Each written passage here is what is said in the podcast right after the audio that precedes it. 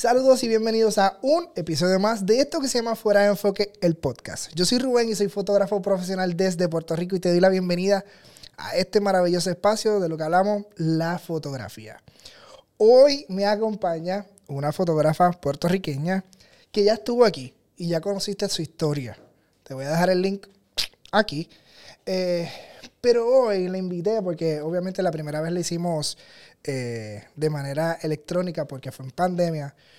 Y hoy la tengo presencial. Así que recibamos, usted con un fuerte aplauso de donde está escuchando, está viendo esto, a Anitza Damud, que es la que hay. Producción, gracias por los aplausos. ¿Cómo te encuentras, Anitza? Muy bien, gracias a Dios. Todo súper. Qué bueno que, que compartimos un ratito eh, tras bastidores mientras empezamos a hacer esto. Y no sé si a ti te, te pasó, pero como que ahora yo haciendo una introspección de lo que pasó, y no vuelvo a repetir la palabra, Ok. me siento muy en confianza contigo. Ok, Este, so, eso es muy bueno. gracias. Eh, yo espero que también tú te sientas igual. Sí, sí. Pero vamos al mambo. Eh, tenemos muchos temas de qué hablar y siento que este podcast puede durar dos horas, pero no va a ser así. No va a ser así.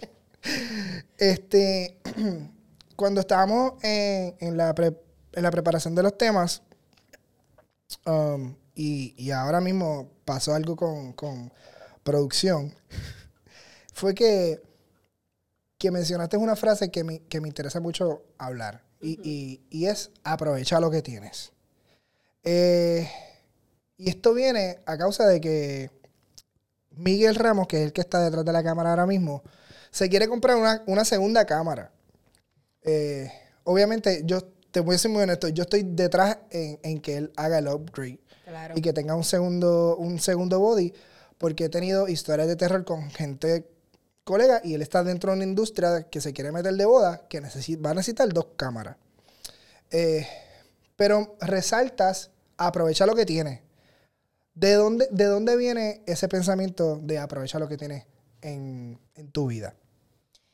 Bueno, este, realmente queremos comprarle todo tipo de equipo. Porque fulanito tiene tal cosa, el otro tiene el otro. Yo también quiero tener una maleta llena de lentes, de equipo fotográfico, ¿verdad? Pero llega el momento en que vas a tener un equipo que realmente no vas a utilizar y vas a tenerlo cogiendo polvos, sin uso, se te puede coger hongo y se te puede hasta dañar. Siempre yo dejo y recalco lo que tienes, sácale provecho. Ya cuando tú entiendas que ya le sacaste el provecho máximo, entonces ahí inviertes. Pero no se puede comenzar invirtiendo tanto porque no sabes a dónde vas a llegar con la fotografía. Súper buen punto. Me gusta. Yo, yo pienso también que aprovechar lo que tienes, en mi caso, viene de, de un punto de vista en donde a veces nos ponemos excusas de con qué comenzar.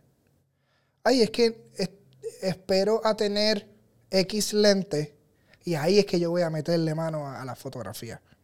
Eh, yo lo he dicho anteriormente en este podcast eh, de una persona muy cercana a mí, que cuando ella- esta persona escucha lo que estoy diciendo, va a decir, estás hablando de mí.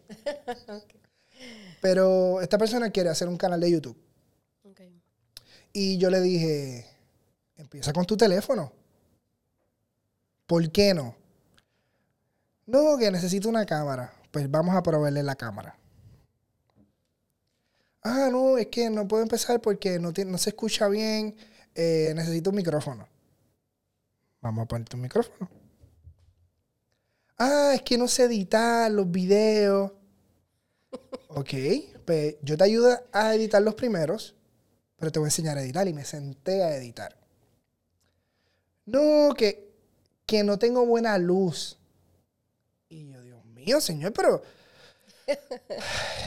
complicadita la, la chama. y, y era excusa tras excusa, excusa tras excusa. Y, y yo le decía, yo voy a dejar de ayudarte porque tú lo que necesitas son las ganas. aquel que tiene ganas para emprender, aquel que tiene ganas de ser fotógrafo, aquel que tiene ganas de hacer un contenido en video, lo que necesita es las ganas.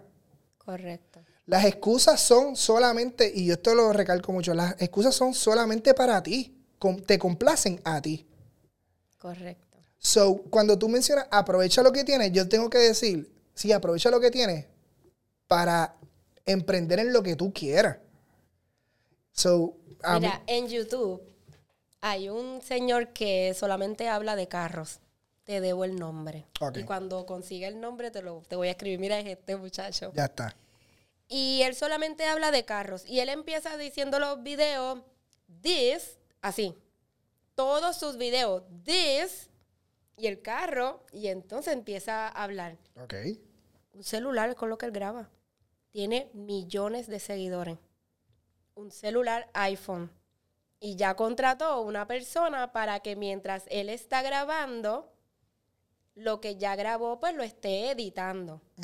Pero millón, o sea, más de un millón de personas que lo siguen con solamente con una con un video de grabado del celular, o sea, tú no necesitas un equipo grande, costoso para poder lograr a llegar a varias a tantas personas a Sí. dar tu contenido, lo que tú quieres. eh, la gente lo que quiere es el mensaje. La, quiere- la gente no quiere saber de dónde tú estás grabando, cómo lo estás grabando. Ya, y, y, y te pregunto, ya que no es tan importante cuando estás haciendo contenido, porque estamos hablando ya de creación de contenido, pero ¿qué es más importante para ti? ¿La calidad o, o la inmediatez? O sea, Cuando dices inmediata, ¿a qué te refieres? Este, que sea a- rápido. ya. A, subirlo ahora. Ah, oh, es, que, es que falta editarle un poquito más esta foto. Me voy a tardar un poquito más. Y, y quizás en una. eh, vamos a, a- Es que no.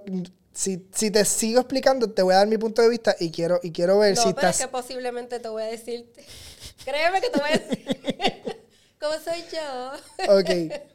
Lo que pasa es que yo estoy en un momento dado de- del negocio en donde para mí la, que, la calidad es importante. La calidad va a determinar el, estilo, eh, el tipo de fotógrafo que tú eres. Sin embargo, pienso que en, el- en los tiempos donde estamos viviendo ahora, la inmediatez es más importante. Te voy a dar un ejemplo de la, en, en- en donde yo me. En, mi nicho, las bodas.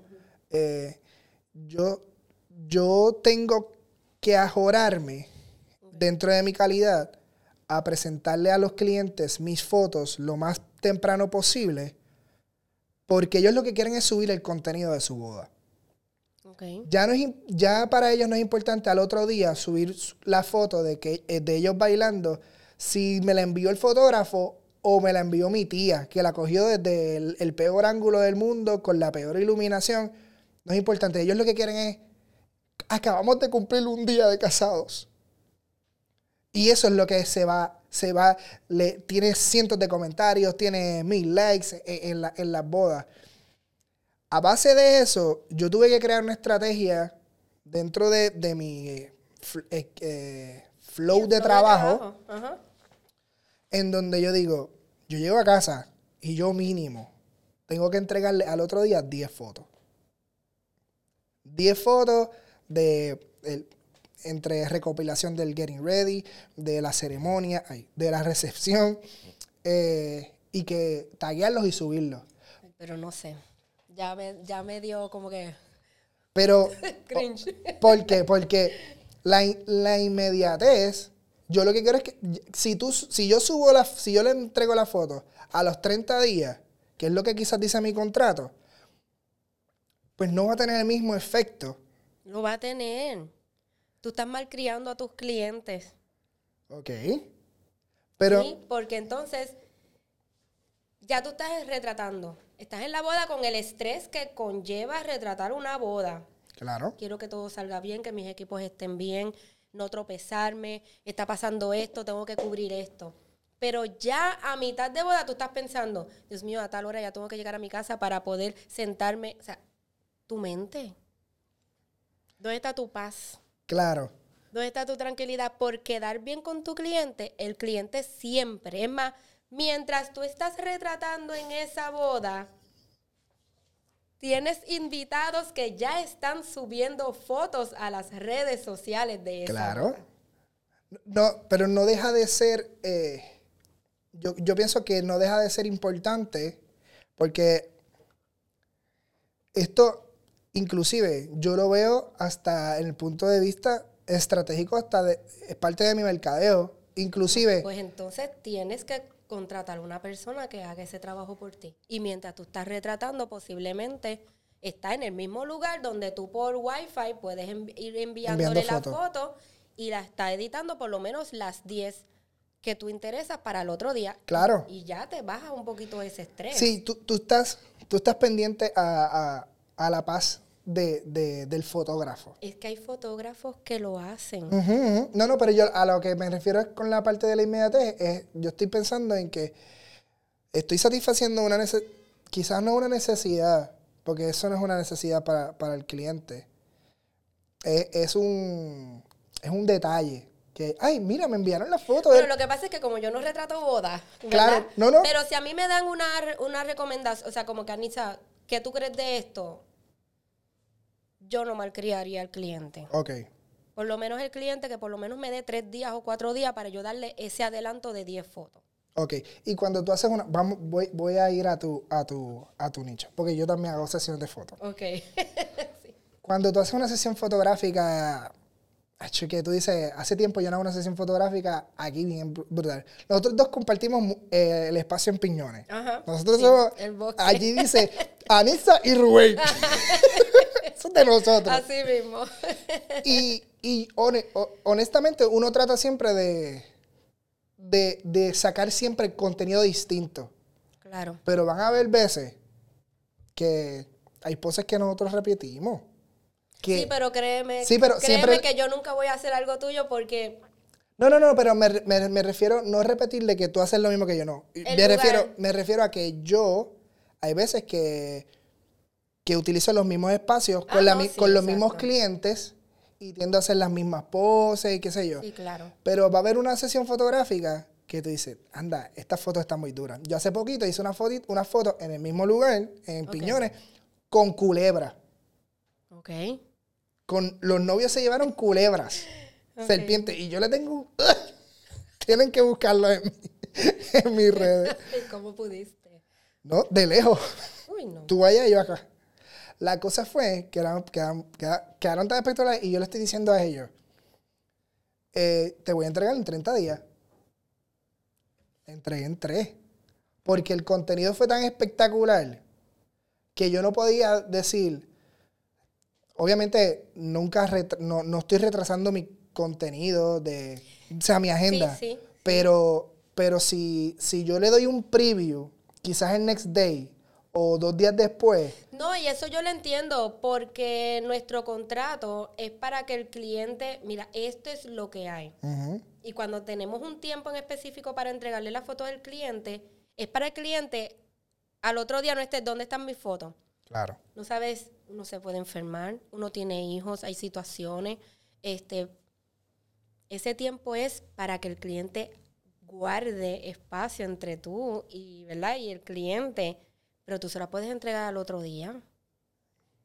Pero el tiempo que está establecido es por si no... Yo no tengo planta en mi casa. Claro. Así que si se va la luz, yo no puedo editar.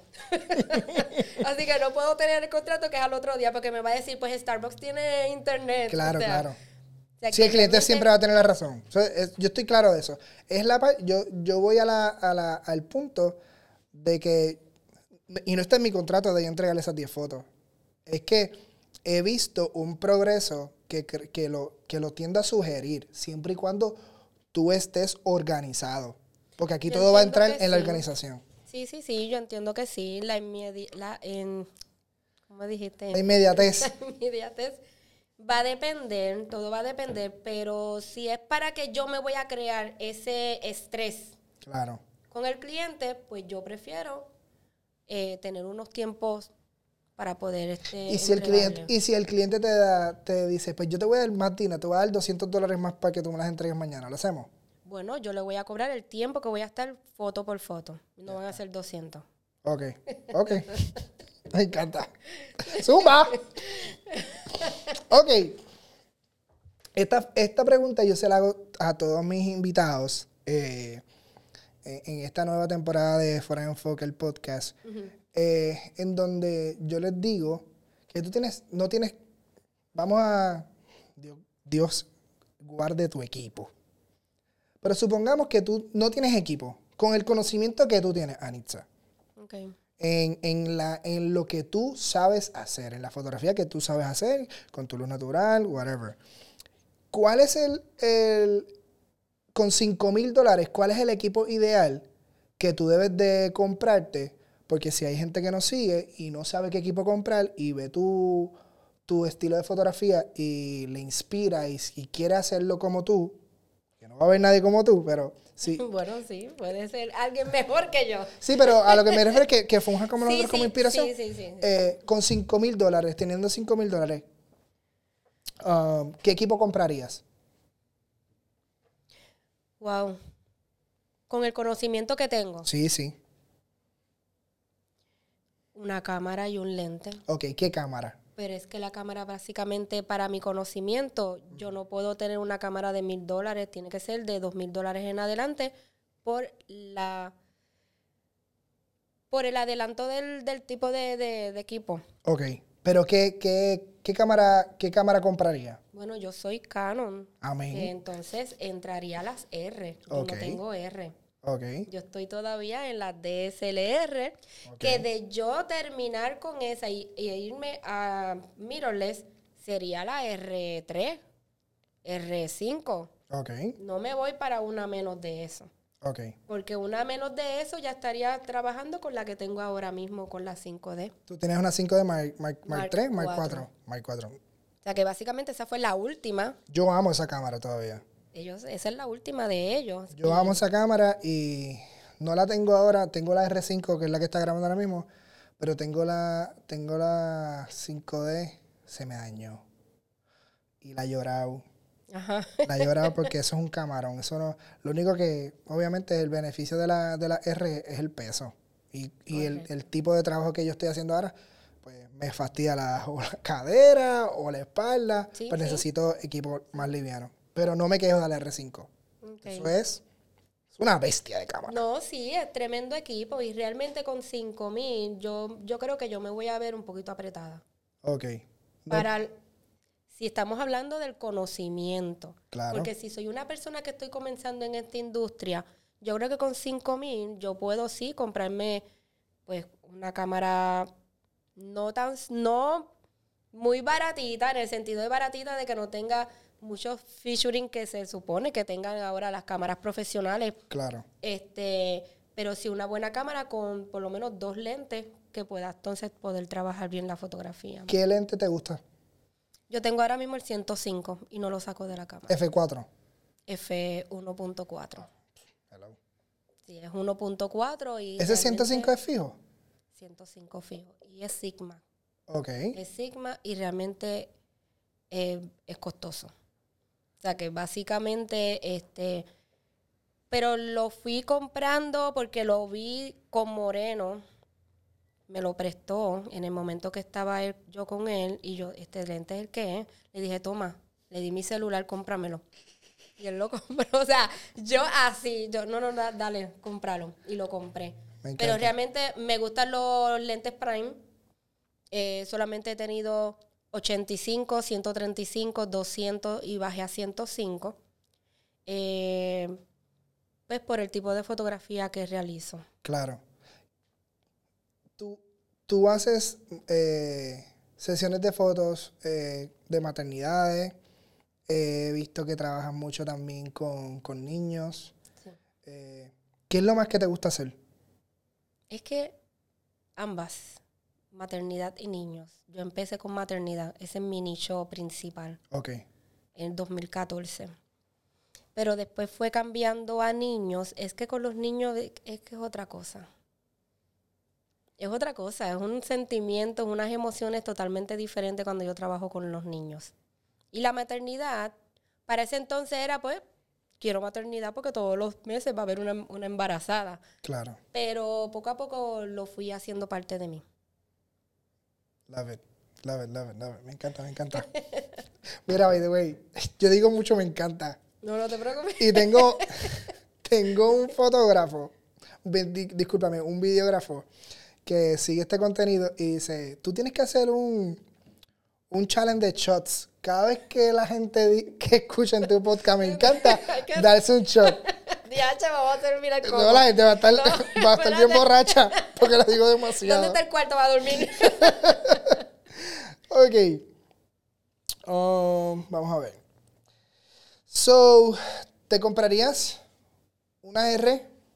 En tu caso, ahora mismo tienes la, la 5D Mark IV.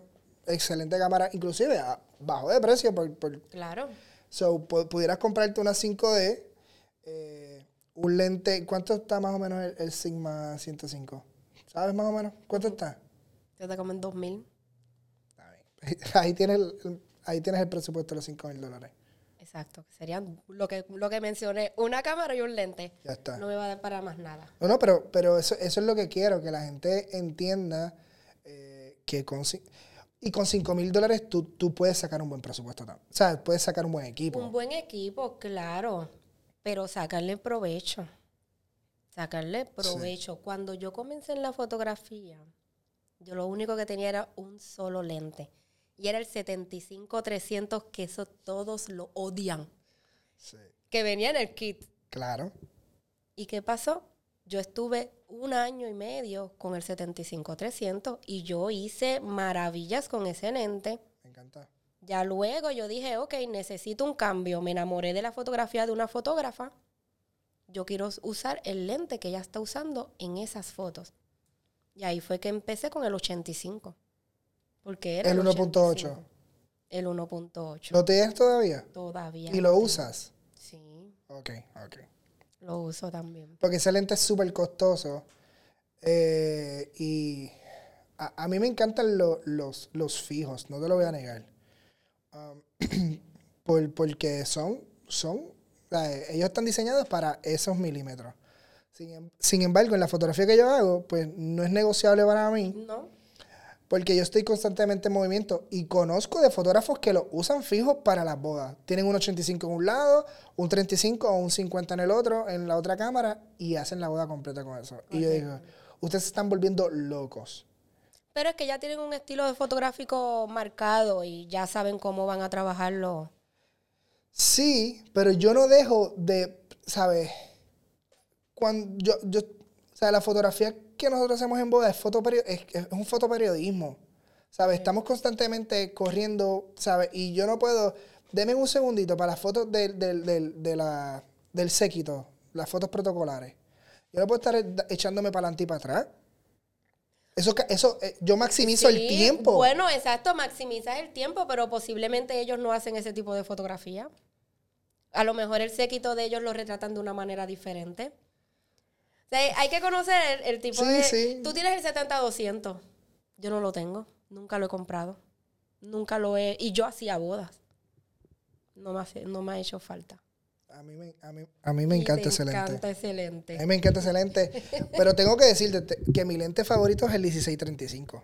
Ok. Porque mi estilo de fotografía, a mí me gusta mostrar el lugar. Es- yo soy, el- yo soy de grande, foto grande. Los sujetos sí, lo- se van a estar presentes, pero yo digo que en, en mi estilo de fotografía, el lugar juega un papel muy importante. Y eso es también otro tema debatible, porque en cualquier sitio yo puedo hacer una foto espectacular. Ah, el lugar me va a ayudar. Claro, y yo no uso ese tipo de, de lentes porque a mí no me gusta que la gente sepa en dónde yo estoy. Ok. Total, así.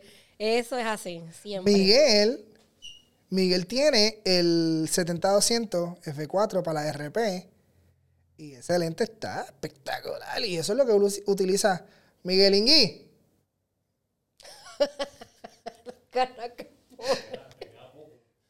Te queda poco. Sí, me queda poco, me, me queda, me queda la mitad. Este, y sí. Y el, y el, y ese lente para mí es espectacular. Y yo lo utilizo también en las sesiones fotográficas. So, Pero es bien importante que a la hora que vayan a, con- a comprar un lente, ¿por qué lo van a comprar? ¿Para qué lo van a utilizar? claro. Porque comprar el equipo para después no utilizarlo es como que una pérdida de tiempo y posiblemente no lo puedas revender. Sí, tienes toda razón, tienes toda razón. Sí, hay, hay, hay muchas. De hecho, yo compré el 200. A mí ese 200 me costó, creo que fue 900 u 800, no sé. No lo pude vender.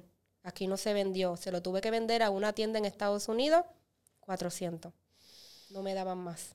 Sí, O sea que yo perdí ahí, pero necesitaba salir de él. Y yo, pues olvídate, 400 pesos. Claro, claro. No, y ellos también tienen que ganarle algo. Sí, y era, te digo que solamente yo llevaba un mes con el lente, o sea que estaba nuevo. o sea que hay que, hay que pensarlo bien este, a la hora de comprar equipo. Muy bien, muy bien. Ok, Anissa. um, algo que me llama mucho la atención de a- ambos tenemos la oportunidad de, de educar a fotógrafos aquí dentro de la industria, en, en Puerto Rico. Este, y casualmente compartimos estudiantes. Y eso me, me gusta mucho.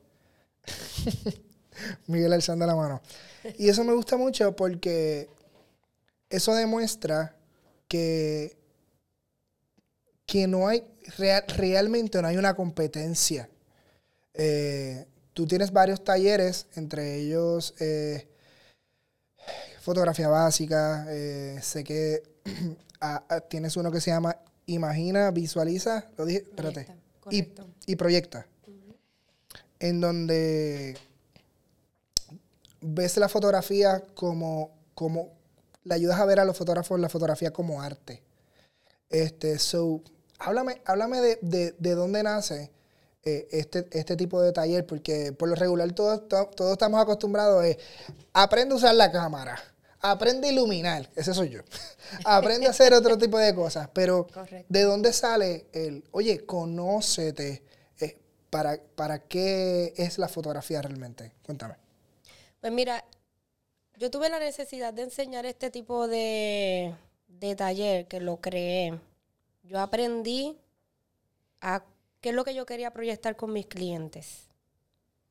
Y en cada una de las fotos de mis clientes estoy yo reflejada. Me encanta. Este, a veces muchos clientes, muchos fotógrafos, es que no sé posar, pero ¿cómo te gustaría a ti que te posen? Así es como vas a posar a tus clientes. Entonces, he visto también la necesidad de, veo fotos que no tienen un sentido.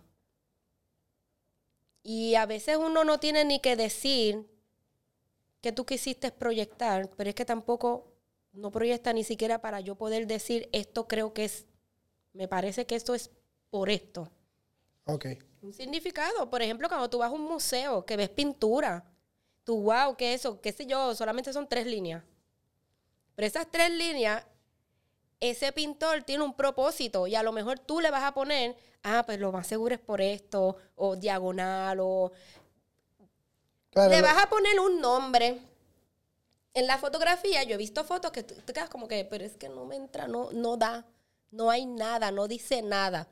Y dije, yo quiero enseñar a que las personas que aunque no tenga un caption su foto, esa foto diga algo.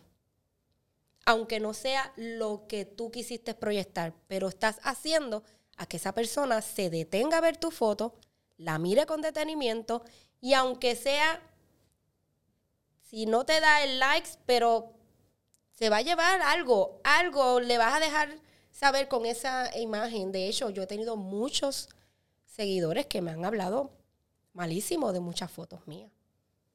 ¿Y sabes qué? Yo digo, qué bueno que te detuviste a mirar mi foto.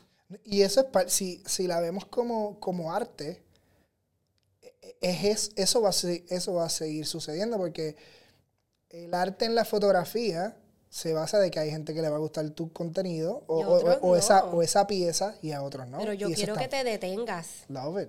y me hables y me digas, pero es que el cliente lo veo de esta manera. ¿Y por qué tú lo ves de esa manera? ¿Ves? Y eso es lo que yo quiero enseñar. Y lo he enseñado y hay muchos fotógrafos que ya han cogido este taller conmigo y realmente tú ves la diferencia de cuando llegan y cuando se van. Me encanta. Ven acá. El Cuando, shot. Me encanta.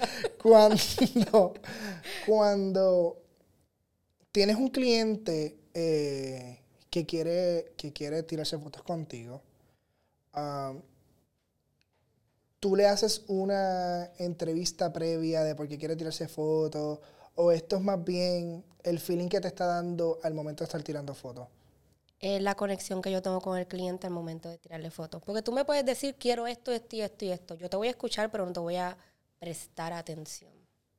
Ok, ok. Yo quiero, en el momento que yo esté contigo en la sesión de fotos, tu vestimenta, el ambiente, tu conexión con el lugar, lo que tú me estás proyectando, ahí es que yo voy a comenzar a trabajar.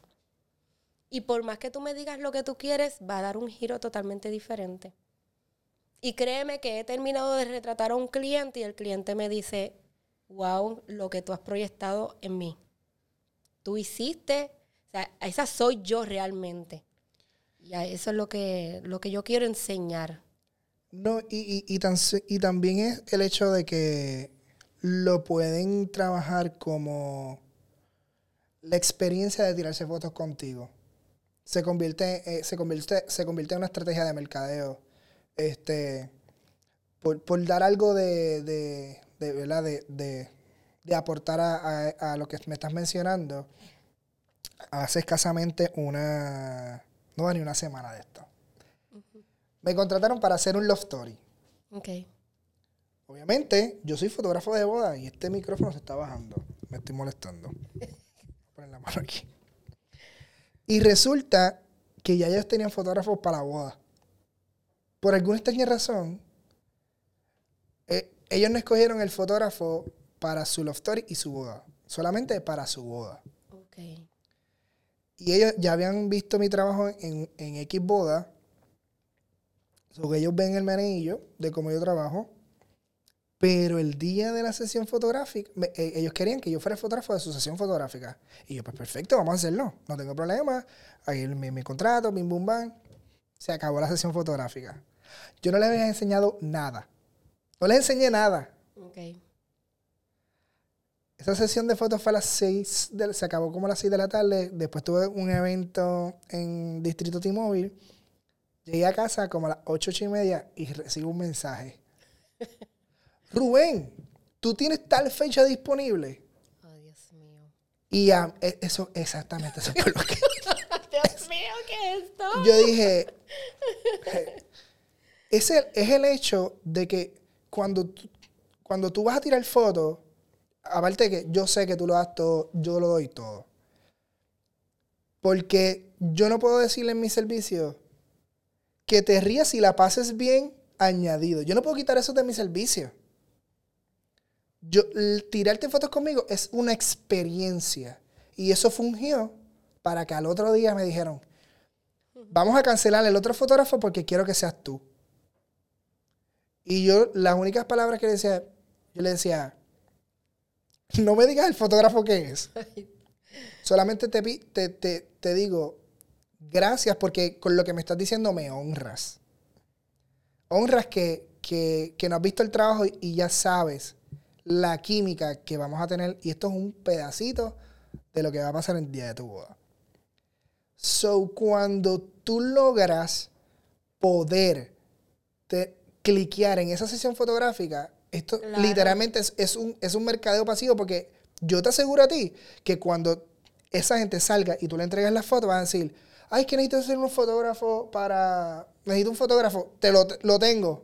Es Anitza, es Rubén, la vas a pasar brutal, vas a, ¿sabes? Y esto es parte. Claro. Y este taller siento que te va a dar la oportunidad de que tú puedas encontrar esa manera de que tu sesión fotográfica de ser un servicio se convierta en una experiencia. Eso es así y cambia totalmente. Son cinco días. Los primeros tres días es escribir. Y te vas para tu casa y vas a pensar. Y yo les doy o sea, las instrucciones de cómo van a hacer esas, cómo van a escribir esas respuestas, porque son tres días de escribir, pero el cuarto día es con la cámara y yo no estoy contigo. Pero te tienes que dejar llevar. Si no me hiciste la tarea número uno, no puedes hacer la tarea cuatro. Ok. Tienes que empezar desde el principio. Me encanta. Cuando yo comencé a hacer este taller, yo dije, yo creo que este taller va a ser el que las personas van a decir, quiero la fotografía o me quito de la fotografía. He tenido cuatro que se han quitado de la fotografía cuando cogen este taller. Wow. Y se han quitado de que no he visto ni siquiera fotos trabajando la fotografía. Pero hay otros que se han quedado. O te quitas o metes mano. Sí, porque te, te ayuda, te ayuda a conocer lo que realmente tú quieres. Es que esto conlleva más. Esto no es retratar por retratar. Esto es un recuerdo que la persona se va a llevar para toda la vida. Habla, habla a través de tus fotos, dale una historia. ¿Qué hay ahí? ¿Qué pasó ahí? Me encanta, me encanta. Y ¿Y, realmente es one on one? Es one on one. Te voy a enseñar esta. ¿Lo, lo puedes hacer en, lo, lo quieres hacer en, en o a, a miras a hacer contenido con, con, con varias personas a la vez?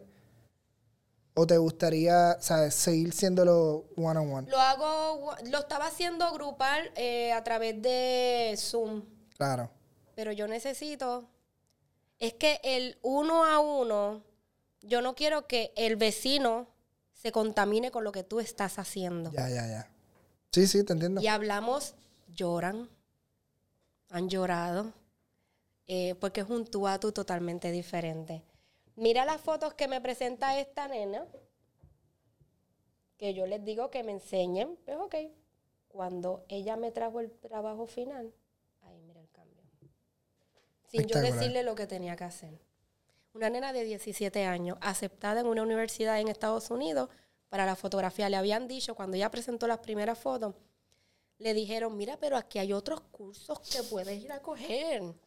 Y ella le dijo que no, que ella quería fotografía. Yo le dije, no te preocupes, a ti te van a coger en, ese, en esa universidad. Hicimos el taller, presentó la foto y fue aceptada. ¿Cómo tú te sientes cuando tú, ¿Puedo correr? cuando tú puedes impactar una vida así? ¿Sabes? es que eh, cuando yo digo algo, crean, o sea, siente lo que te estoy diciendo. Porque yo no te lo voy a decir para hacerte sentir bien. Yo oro antes de comenzar cualquier otra cosa. Y yo digo que la conexión que yo tengo entre Papito Dios y yo y la fotografía es, es un trío, somos un trío. Me encanta. Y realmente, si yo quiero que tu trabajo sea uno espectacular y que llene de sentimientos y de emociones, tienes que coger este taller. Porque sé que lo vas a lograr. Y ese es un... No he subido todavía esa foto. Yo no he hablado de esa niña. No, eso está genial. Eso tengo primicia. Zumba. Ok, Anissa, tú estás bien presente en, en el contenido en las redes sociales. Del 1 al 10, ¿cuán importantes son las redes sociales en el negocio? Bueno, 10. 10. Y es importante que estemos en todas las redes sociales. Bueno, dependiendo de dónde va a estar tu cliente. Pero para tú saber en dónde está tu cliente, tienes que estar en varias redes sociales. Ok. aunque después te des cuenta que, por ejemplo, Facebook no está tu cliente, pues entonces tú, el contenido que estás haciendo en Facebook, pues tiene que bajar para que tengas toda la intención en Instagram, por ejemplo. Yo me di cuenta que en Instagram yo no tengo clientes para yo retratar. Mi clientela está full en Facebook. La página no en mi personal, sino en la del negocio. Tus clientes son de Facebook. Pero yo hice ese estudio. Yo estuve seis días verificando en dónde estaba mi cliente. Entonces hay personas que me dicen, ay, es que yo no subo nada a Facebook y los tengo todos en Instagram y tú, ¿cómo tú sabes que, los, que solamente está en Instagram? ¿Cómo hiciste el estudio que hiciste? Lo mismo que estaba subiendo en Instagram lo hice en Facebook. Y tenías mayor alcance. No hice que, que su- subir, como que ponerlo en Facebook y que automáticamente suba a Instagram. No, yo lo hice individual. Entré a Instagram, subí el contenido. Entro a Facebook, subo el contenido. Vamos a ver cómo está funcionando esto. Ok. Ok. Y ahí me di cuenta que la interacción es más en Facebook. En Facebook las personas son más pasionales, eh, pueden compartir tu contenido. En Instagram ven tu contenido, muy pocas veces lo comparten y cuando lo comparten a dónde es, a las historias. Sí, que son para su gente. Exactamente, no es lo mismo que en Facebook. Y ahí yo dije, no, tengo que irme entonces a, a Facebook. Pero yo sigo estando en Instagram, pero lo que subo en Instagram es totalmente diferente. Y las otras otras redes, las otras redes sociales que tengo, cada red tiene un contenido diferente. Ok. So, ¿tú piensas que para cada conteni- para cada red social tú debes hacer un contenido distinto? O No, bueno, no distinto. Es que, por ejemplo, a lo mejor en Instagram tú tienes tus love story. Tienes personas que son, que se van a casar, que quieren, este, ¿verdad? Su, con su noviecita, y aunque no se vayan a casar, quieren foto con su pareja. Pero en Facebook lo único que tú tienes son ya personas, eh, maternidad, por decir. ok. ¿Y por qué maternidad? Porque posiblemente está la mamá de la que está embarazada, la tienes en Facebook y es la que le va a recomendar tu trabajo a su hija. O la abuelita que quiere que retraten a su nietecita. Ok. ¿ok? O sea, son totalmente, Sí, pues, público es diferente. Bueno, es que el público no es el mismo. Ah, ya, Yo tengo Facebook y, y yo no lo uso. ¿Por qué? Ni, ni, no, pero a nivel personal me refiero. No, pero el del negocio. El de negocio sí lo, sí lo utilizo. ¿Y qué se te mueve más? Nada. Como que O sea, lo más que se me mueve en mi- ahora mismo, mi plataforma oficial es Instagram. ¿Y cómo estás interactuando en Facebook? De la misma manera. ¿Cómo de O la sea, misma su- manera? subo, subo el contenido.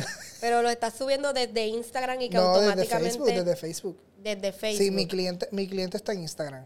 Tú Y sabes que hoy día no solamente es subir una foto.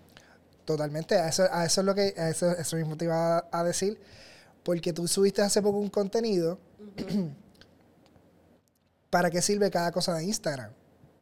Para, so, te voy a preguntar y tú me contestas para qué sirve. Las historias sirven para. Dime.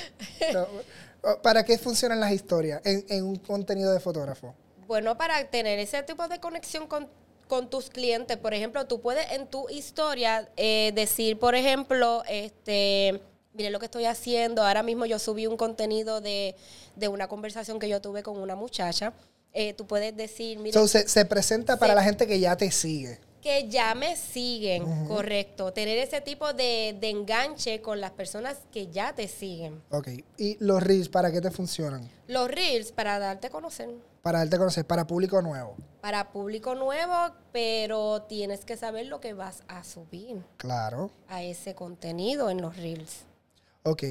Porque lo que tú tienes en los reels puede ser totalmente diferente a lo que tú tienes en tu, en tu feed y lo que tienes en las historias.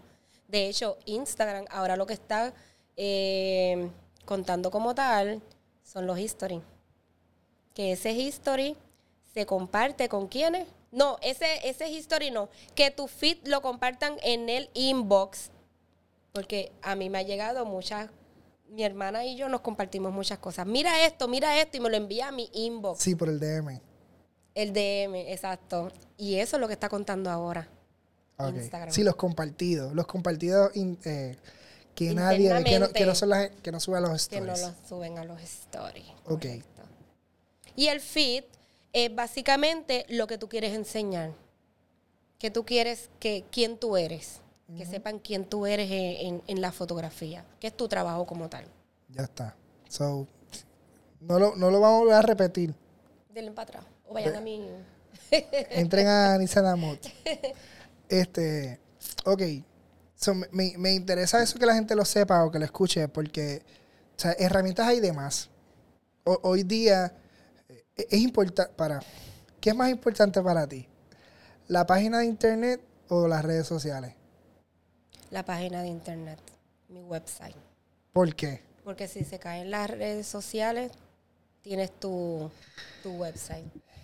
Tu website, va- vamos a tus pelear redes ahora. sociales es para tú tener, eh, crear una comunidad, Ok. ¿ok? Esa comunidad, te va a "Oh, recomendar a ti otras personas, pero realmente las redes sociales no son para vender, es para tú crear esa comunidad. Estoy, estoy de Y acuerdo. aunque tú no lo creas, lo que pasa es que aquí en Puerto Rico queremos hacer lo que nos da la gana, ¿verdad? Y yo siempre he dicho que sí, tú puedes trabajar tus redes sociales como tú quieras. Pero ve a Estados Unidos, esa gente todo el tiempo está en su website. Su contrato está en el website. Tú pagas en el website. Ellos no hacen nada en las redes sociales, simplemente promueven, Claro. pero envían a su público a su website. Nosotros no lo hacemos. Nosotros estamos dependiendo de las redes sociales. Ok. Yo, yo dije que vamos a pelear, pero es por el hecho de que. No, no es, no, no- no es, no es llevarte la contraria, pero es, es sumarle a la, a la conversación. Porque yo digo. ¿A, a qué nivel tú crees que realmente, sé, sé honesta, ¿a qué nivel tú crees que las redes sociales hoy día se caigan? ¿tú, tú crees que Bueno, verdaderamente... pero es que han estado dos días caídas. Eso es más Sí, que pero- suficiente. Eso es más que suficiente. ¿Tú sabes que estar dos días tú sin promover algo que tú realmente tú necesites? Pero tú puedes promoverte con una página de internet. Claro, porque tú envías tu público. Yo todo el tiempo estoy Pero- hablando a nitzadamut.com. Sí, yo- Y en mis redes sociales, eh, todo lo que yo sube a las redes sociales tiene el www.anitzadamut.com. ok. ¿Ok? Yo también lo hago Se igual. cayó hoy. Ajá. Dios mío, yo tengo que escribirle a Anitza y no sé cómo escribirle a Anitza, no me sé el número de teléfono de ella, anitzadamut.com. Claro. Sí, Sí, pero e- es un punto de contacto. es Lo que, yo, yo estoy claro de eso y yo no, no quiero que me malinterprete. Yo creo en la página de internet. Pero yo no, yo no me promociono. o sea, yo no veo, a menos que sea un daily vlog, una manera de entrar a mi página de internet a promocionarme, ¿sabes? La gente no va a ir a entrar a mi página de internet. Esto está, esto está Es buenísimo. que lo estás diciendo de una manera como la gente va a decir, pues entonces, si Rubén está diciendo eso, para que yo voy a tener mi, mi página de internet. No, yo da- Lo que yo pasa es que tú yo puedes hacer una página de internet interesante. Este, este es el... Tú Para que se- puedes hacer tu website interesante que la gente diga, hoy voy a entrar a la página de Rubén porque algo tuvo que haber puesto. Los podcasts, ¿por qué entran a Spotify? Déjame ver qué, qué pusieron. Claro, Déjame ver qué hay. ¿Por qué entran a YouTube? Porque lo promocioné en mis redes. Exacto, pero hay personas que no entran a tus redes para ver que tú, que tú pusiste en tu YouTube. ¿Por qué? Porque hay personas que automáticamente ya siguen a otros influencers, otras personas en YouTube y automáticamente entran a YouTube a ver qué contenido hay. Está bien, pero... Si tú enamoras a tu cliente a que entren a tu website, tu website va a tener un, un tráfico. Claro. Pero, ok, mira esto. Pero de igual manera, tu contenido, ¿dónde está tu contenido que tú dices a la gente, este es mi prime de contenido? O sea, tu contenido duro, ¿dónde está? Yo no los invito a, no, No, no, lo que tú subes, que tú dices, de- de- tú usas Instagram, usas TikTok, YouTube, YouTube Shorts. ¿Dón- ¿Dónde está tu contenido que tú dices, este, este es mi mejor contenido? Yo todas las uso. Ok. Pero, por ejemplo, Pero tú, tú si tú por vas ejemplo, a mi YouTube, en un mes yo tenía 80 personas nada más en mi canal de, de YouTube. Y en un mes ya yo tengo 231. ok. En un- o sea, y digo, y digo, wow, qué No, no, pero mucho. eso- eso está genial, ¿sabes eso qué? está genial, Pero es- yo es que yo no la promuevo. Eso es solamente lo que yo subo a los videos shorts que les sale a la gente que está en YouTube en ese momento. Pues por eso, por eso, a lo que te, a ahí es donde te quiero llevar. Porque ese tipo de contenido entonces no lo subes a tu página de internet. Yo la subo a los videos shorts, están en TikTok y también está en Instagram. Pero no están en tu página de internet. Es- Sí, es- tengo blog. Tengo el, tengo el blog y tengo la parte de los videos. pero por donde más te ven. ah, yo no me he puesto, así no me he puesto a buscar el, el tráfico. Ok, Porque eso, a eso es lo que yo voy. O sea, yo, yo sé que la página de internet es importante porque te da una exposición, te, te da profesionalismo, Yo no lo, o sea, no, no- no me malinterprete. Eh, te da veracidad dentro de la industria. Sí, O sea, pero tú no puedes, es que tú no puedes depender de las redes sociales. no- un o día. sea, no solo de la día. red. A lo que yo quiero. No, pero es que, pero no quiero que entiendas que yo quiero que, que solamente sea tu website. Lo que pasa es que tú tienes que mencionar tu website porque si un día o dos días se cae, porque ha pasado. Claro, ah, Instagram, Facebook, hasta WhatsApp se han caído por tiempo. Y si ese cliente te necesita, necesita buscarte en dónde te va a encontrar porque nunca le hablaste que tenías un website. claro. Que, que tú lo que quieres. Tú lo que quieres es darle la, la opción al- a la persona que no solamente de las redes sociales, que yo estoy de acuerdo, no solamente de las redes sociales, eh, tú debes de vivir, tú no debes de promocionarte en las redes sociales. Yo conozco fotógrafos que ellos se mercadean con su página de internet haciendo vlogs de, su, de boda.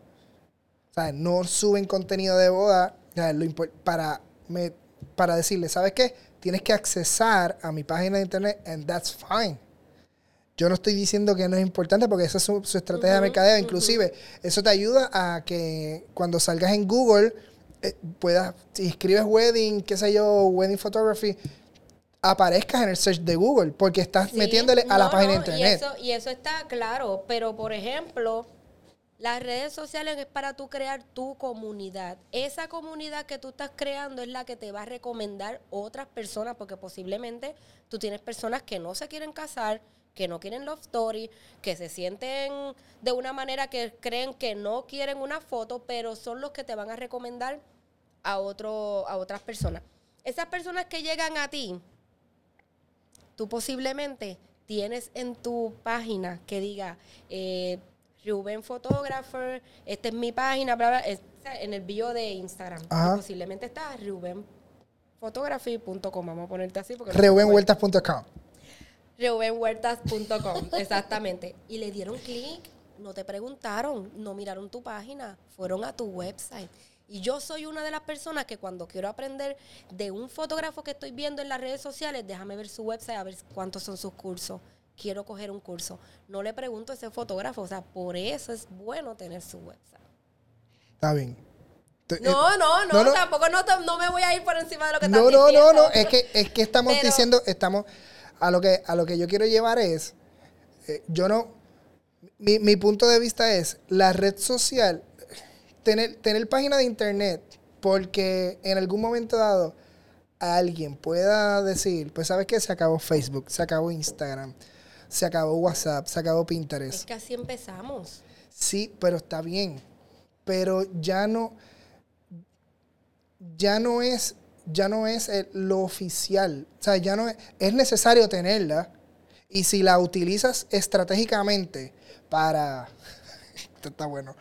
Sí. Si la utilizas estratégicamente para, para, para utilizarla como, por ejemplo, lo- tú misma lo mencionaste, um, tú no usas lo mismo que subes en tu Instagram, no lo subes a YouTube. Lo mismo que subes a YouTube, no lo subes a TikTok. ¿Sabes? Hay una estrategia detrás de esto. Pues tú maxi- maximizas, es una estrategia más. Sí. Pero, Pero- yo, pero- yo lo que voy es, yo no puedo permitirme decir, voy a tener mi página de internet porque las redes sociales se van a caer. Porque realmente ya estamos en una tecnología que, que no, va, esto no va a pasar. Eh, hay, hay- hay una economía de- no, detrás de todo esto. Posiblemente no pase. Porque no lo dije tampoco como que se van a ir. Sí, sí. Pero ya hemos visto que hay varios días que no tenemos internet, o sea, que no tenemos redes sociales. Claro, claro, claro. Y esa persona que necesita comunicarse contigo, espérate, si él siempre está poniendo esto aquí, también lo tiene repetitivo en su website, lo más seguro subió algo nuevo hoy, déjame entrar a su website. Ya está. Y entran a tu website. Totalmente de acuerdo. Pero sí es importante. es importante tener tenerla. Es importante tener una página de internet. Yo entiendo que sí. Me encanta, me encanta. Alexa, ¿cuánto llevamos, producción? Ahí. ¿Cuánto? Ok. Esta es la última pregunta. Ajá. Eh, este podcast comenzó mencionando, ah, o sea, me refiero al podcast como tal. Eh, porque esto va dirigido a fotógrafos que les gustaría aprender a vivir de la fotografía. siempre ha sido el norte de este podcast. so, yo te hice una pregunta en, la, en la, la primera vez que te entrevisté, fue la última pregunta casualmente. ¿Qué, ¿Cuál es, quizás este, eh, esta nueva ANISA 2023 tiene una nueva contestación? Ok. ¿Qué tú dirías, ese, ese consejo máximo, esa, esas palabras de tú decirle a, a esa persona que quiere aprender a vivir de la fotografía, ese consejo que tú dices, para vivir de la fotografía tienes que hacer, debes o tienes que hacer esto? ¿Qué sería? Conocer a varios fotógrafos y hacerle preguntas de cada nicho que tenga ese fotógrafo. ¿Cómo comenzaron? Porque aquí, aquí lo que está pasando es que están comprando cámaras, están retratando por retratar, pero no saben el por qué van a retratar. Lo que conlleva esto. Porque esto es muchos estudios. Y es lo único que yo siempre le... De hecho, a, a mis clientas yo se los digo. O sea, a los estudiantes. Investiguen antes de invertir. Y es cuestión de hablarle de qué es lo que conlleva. Y si llevas tantos años en esto, es sentarte con ellos. Mira, esto conlleva esto y esto y esto y esto y esto. Te vas a tropezar con esto y esto y esto y esto. Y van a llegar días que tú vas a decir, yo no quiero ser fotógrafa, no quiero... ¿Ok?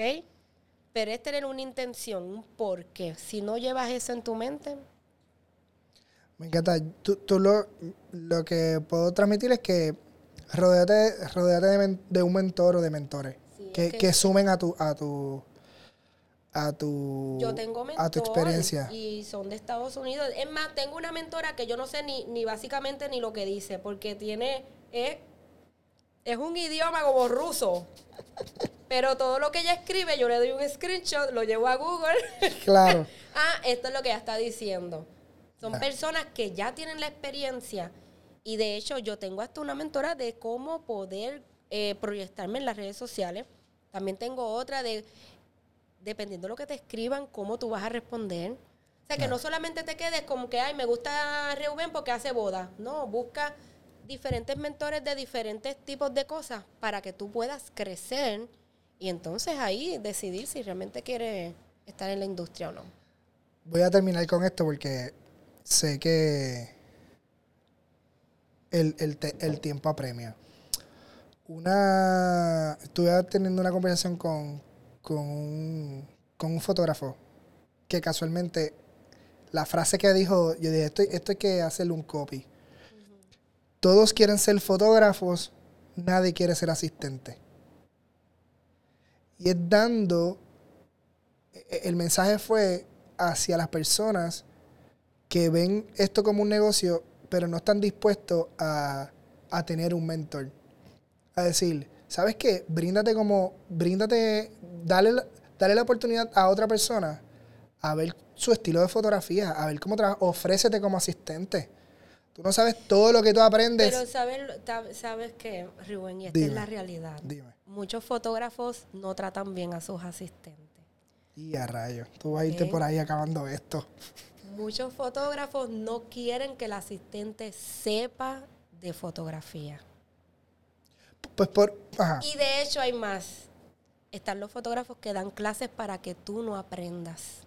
Te dan clases para que tú no aprendas. Y yo no tengo asistente. Yo fui asistente de grandes fotógrafos que hoy día no están con la fotografía, pero grandes fotógrafos, máster. Este, y sí me dieron la oportunidad, pero no todos dan esa oportunidad. Ah, por eso, por eso, por eso mismo, a- a- yo voy a la parte, a la parte bonita de- de decir ser asistente. ¿Sabes? Ofrecerte como asistente te da la oportunidad de conocer otros estilos y quizás tú tienes un- una, una manera de trabajar algo y yo lo tengo de otra manera o tengo una percepción errónea y trabajando contigo, yo digo, ah, mira, yo puedo hacer esto de esta manera. Ella está viendo la fotografía de esta otra manera. También están los celos profesionales. Sí, sí, pero yo, Mi asistente y ahora se fue solo y empiezan a hablar de ese asistente. O sea, saben que el que es asistente va a terminar siendo fotógrafo profesional y se va a ir. Y posiblemente se va a ir con muchas cosas que tú estás haciendo. ¿Entiendes? Sí, sí. O sea que es una vara de doble filo, como dicen por ahí. y perdón que te- hayamos terminado No, te- este terminamos. podcast con Terminamos con esto, esto va, esto va a dar problema. Esto va a dar problema. Anitza, te agradezco por estar un ratito con nosotros. ¿Cómo la gente te sigue? anitzadamut.com, es el website, y anitzadamut en Instagram y Facebook también, anitzadamut photography. Sigan a Anitza Damut en todas sus redes sociales y en su página de internet. Y a mí me sigue como Reuben Huertas, reuben.huertas Reu- o reuben.fotógrafo para la comunidad de fotógrafos. Esto fue otro mega episodio de esto que se llama Fuera de Pop. Mira, mira, lo dije mal. Esto es otro episodio de esto que se llama Fuera de Enfoque, el podcast. Check it out.